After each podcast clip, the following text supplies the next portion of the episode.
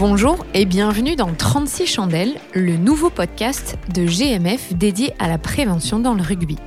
Je suis Clémentine Sarlat et je suis allée à la rencontre de toutes celles et ceux qui agissent pour un rugby meilleur. Ils nous donneront leurs conseils pour continuer de pratiquer le rugby que l'on aime sans se faire mal. Pour ce quatrième épisode, je reçois le commentateur François Trio. Il a démarré au service des sports de France 2 avant de rejoindre Canal+, où il y restait une quinzaine d'années. Aujourd'hui, il officie sur Sud Radio le week-end et a travaillé à l'automne dernier sur TF1 pour la Coupe du Monde de rugby au Japon. Mais François est avant tout un ancien joueur de rugby. S'il a joué avant l'ère professionnelle, il n'en reste pas moins champion de France en 91 avec Bègle. Avec lui, nous avons échangé sur le rôle du commentateur auprès du grand public lorsque l'on parle de commotion, sur l'impact des mots, sur la réalité du rugby aujourd'hui et sa vision de la violence sur le terrain. François reconnaît un changement dans le milieu journalistique, dans la façon de présenter les chocs et certaines actions. C'est une conversation très intéressante qui montre que le commentateur a un rôle de pédagogie très important vis-à-vis du téléspectateur. Très bonne écoute.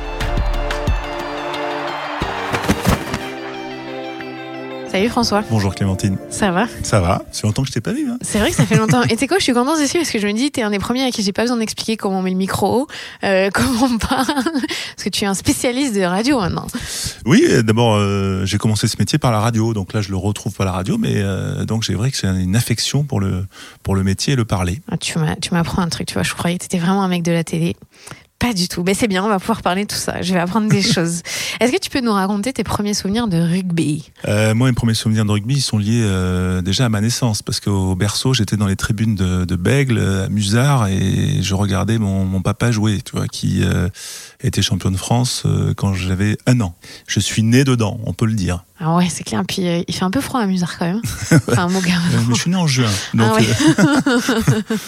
et après, toi, personnellement, est-ce que tu te souviens Alors, moi, je m'en souviens, ma première participation à un entraînement de rugby, euh, je dois avoir 6 ans. Et euh, c'est un des coéquipiers de mon papa de Bègle, qui s'appelait Alain Berouette, qui est de Saint-Jean-de-Luz, qui est venu me chercher un mercredi comme ça. Il, il faisait pas beau et tout, et on est allé. Il entraînait l'école de rugby de Léonian. Euh, que tu connais. Que je connais bien. Et, euh, et, donc je suis parti avec lui et je devais avoir 5-6 ans, vraiment j'étais petit. Et euh, j'étais le plus petit de, de, la bande parce que c'est une petite école de rugby. Et puis j'étais dans la boue, ça je me souviens de ça, voilà. Et, et donc j'étais forcément choyé par les autres parce que j'étais le, le, plus petit. Mais bon, j'avais forcément le, un goût ou en tout cas une attirance pour ce ballon. Et un nom. Ouais, mais le nom à 5 ans, on ça, ça, ils s'en fichaient les autres. Et pourquoi le, commentaire au final? Pourquoi est-ce que tu en es venu à devenir journaliste et commentateur? Alors moi, pour moi, euh, je m'estime pas être un commentateur. Enfin, c'est-à-dire que je m'estime être un journaliste et je fais aussi du commentaire. C'est-à-dire que et le commentaire, vraiment, dans ce métier-là, je le prends vraiment comme une partie de plaisir. C'est-à-dire un truc que je travaille sérieusement euh, en amont. Mais par contre, quand j'y suis, moi, j'ai l'impression de regarder un match avec un pote et je le commente. C'est ce que j'ai fait avec Benjamin pendant la, Coupe du Monde sur TF1. Et c'est ce que j'essaye de faire aussi avec Daniel Herrero euh, sur Sud Radio euh, pendant le tournoi. Donc euh, j'ai vraiment la sensation, voilà, je suis, je suis ni le meilleur ni le truc, mais par contre j'ai envie de passer un bon moment parce que ça me parle et donc j'ai envie de partager, de faire partager mes émotions. Et est-ce que tu as toujours ce regard d'ancien joueur? Parce que tu dis tu es journaliste, commentateur, mais tu as quand même trois casquettes finalement. C'est dur de s'en défaire? J'ai un peu ce regard-là. Là aussi, j'y vais avec beaucoup d'humilité parce que le rugby a beaucoup changé et euh, c'est pas tout à fait le même sport que celui qu'on a connu nous, on va dire ceux qui étaient des semi-pros, enfin amateurs, euh, voilà, qui faisaient des études en même temps, etc. Et bon, c'est pas tout à fait le même sport et à la fois il y a les mêmes euh, il y a les mêmes fondamentaux, euh, les mêmes valeurs, et donc finalement, je ressens des choses. Alors oui, de temps en temps, je me sens plus comme un joueur, et c'est pour ça que je me sens peut-être pas aussi comme un, commentateur à 100%, parce que je me sens plus comme un joueur. Il y a des choses comme ça que je ressens, voilà. Mais bon, euh, en tout cas, c'est pas ce que je mets en avant non plus, voilà. Ton plus beau souvenir de commentateur? Coupe du Monde bah, Il est récent, ouais, c'est la Coupe du Monde euh, au Japon. Euh, C'était avec Benjamin Kaiser parce qu'on était amis On s'est éclaté et en plus on a vu quand même un moment historique, c'est les Japonais qui sont en quart de finale face aux Sud-Africains avec ce peuple qui est quand même pas spécialement euh, familier euh, du rugby et qui avait une façon de vivre l'événement qui était tout à fait particulière, c'est-à-dire de rester très longtemps après le match, d'être très longtemps avant, euh, d'avoir tous le drapeau, tous le maillot. Il y avait un truc qui était, c'était sympa, c'était frais. Ça change, hein non, mais c'est vrai. Non, mais c'était, c'était un moment, euh, je pense que je m'en souviendrai toute ma vie. Ah, mais déjà, moi, devant ma télé, je m'en souviens. Euh, j'imagine même pas quand t'es là-bas et les frissons. Quand toi, tu jouais au rugby, ça voulait dire quoi prendre un KO bon, Il y avait un côté un peu homérique. C'était soit tu t'étais battu, il y avait un mec qui t'avait posé, et donc tu avais perdu un peu le ouais tu voyais plus très clair quoi mais euh, mais au final euh, allez, un petit coup d'éponge et, ça repartait alors moi j'étais pas trop bagarreur donc j'ai pas eu des dizaines de, de KO mais c'est vrai que c'était plutôt ça en fait les chocs étaient pas les mêmes Là, en fait, les chocs, c'était via les bagarres, pas vraiment via les contacts. Ouais, c'était plutôt les mauvais coups. Et c'était d'ailleurs, c'est ce qui faisait peur, hein, parce qu'il y avait beaucoup de coups par derrière aussi. Donc c'était quand même pas très rigolo euh, parce que tu pouvais y laisser le nez, le truc et tout. Euh, donc ça, c'est des, des choses que le rugby actuel a, a gommé c'est plutôt pas mal. Par contre, aujourd'hui, euh, il y a tellement plus d'espace que là tu comprends pourquoi il y a autant de chaos aussi parce que les mecs sont tellement costauds que effectivement il faut des c'est des trous de souris quoi pour pouvoir c'est plus des intervalles c'est des trous de souris donc c'est un peu ça la, la différence et tu dirais qu'à ton époque finalement c'était quelque part valorisé de prendre un chaos? Il n'y avait pas ce côté où on, a la notion de potentiel danger. C'est vrai qu'on a tendance un peu à l'oublier, mais il y avait des coups de pied dans la tête, il y avait des, enfin, il y a eu, il y a eu des joueurs qui ont eu des procès hein, à mon époque, au civil, hein, pour euh, des mauvais coups sur le terrain. Il y a eu des trucs qui étaient comme ça. Mais donc le chaos était la résultante de ce jeu brutal. Donc il n'était pas très noble, en fait, euh, ni pour celui qui le donnait, ni pour celui qui le recevait même si on en rigolait. Je me souviens, tu vois, il y a pas très longtemps, je me souviens de Fabien Pelouse et Raphaël Ibanez qui se parlent dans la loge. On est à Canal avant une émission. Et puis euh, Raphaël a dû arrêter de façon un peu précipitée. Et alors euh, Fabien lui dit Ah, mais alors t'as dû arrêter parce que t'avais le, le pâté qui touchait la boîte. Et c'était rigolo. Il y avait une façon. Alors qu'aujourd'hui, dix ans plus tard, on en parle de façon beaucoup plus grave. Mais Fabien a son pote Raphaël et voilà, il en rigolait alors qu'il a dû arrêter pour commotion, Raphaël. Tu vois? Non, mais c'est vrai qu'il y a quand même eu un changement de culture autour de la commotion ou, du chaos. Et beaucoup de gens oublient peut-être que finalement la violence, elle était présente à ton époque et qu'aujourd'hui, comme tu dis, elle a été gommée. C'est autre chose aujourd'hui les commotions et il y a des lois où en tout cas on met des règles en place pour essayer de faire ça différemment. Voilà, mais je pense aussi qu'on les a identifiées euh, différemment. C'est notamment le, le, docteur Sherman là qui avait fait un, travail incroyable et moi je l'avais reçu dans une émission. On était les premiers à avoir fait ça et parce qu'il avait écrit son livre, il était un peu un peu blacklisté, tu vois, par les instances du rugby et lui il avait vraiment dénoncé ça fort et surtout avant Bon, sauf si tu étais vraiment euh, KO euh, comme un boxeur euh, dans les cordes, euh, si tu veux, des commotions, on en a sans doute eu plein et on, s'en est pas rendu compte. Moi, je m'en rappelle d'un et tu vois, c'est d'ailleurs je jouais avec Serge Simon et il me guidait. Je me rappelle du moment où il me disait tu me suis. Donc je, je comme ça et je me et, après sais plus ce qui se passait. Je sais plus ce qui se passait et je me rappelle où j'étais dans le vestiaire et, et là j'ai la lumière qui est, qui est revenue. Tu vois, c'est marrant parce qu'on parlait des souvenirs. Euh, le dernier match que j'ai vu de mon père, mon père a joué euh, en première division de 16 ans jusqu'à 36 ans. Donc je l'ai vu surtout sur la fin. Et euh, son dernier match, c'était avec l'équipe de Mérignac. Il était entraîneur et joueur, et puis donc il était remplaçant. Il rentre comme ça. Et en fait, il restait que 10 secondes parce qu'il a pris un coup de genou et je me rappelle de cette image de mon père dans le vestiaire, complètement dans le brouillard et tout. Bon, il n'y avait pas de médecin. Euh, enfin, voilà, on a juste fait attention à lui. Mais c'est le, tu vois, mon père a terminé euh, sur un chaos. Tu vois, c'est, ton interview me sert à me rafraîchir ma, mémoire. Est-ce que tu as la sensation que commenter le rugby aujourd'hui, c'est différent d'il y a une dizaine d'années? Et notamment, je parle autour des, des commotions et des chocs dizaine d'années, je pense que déjà on commençait un peu à la violence des chocs a fait que bon, on le décrivait peut-être avec un peu plus de précaution.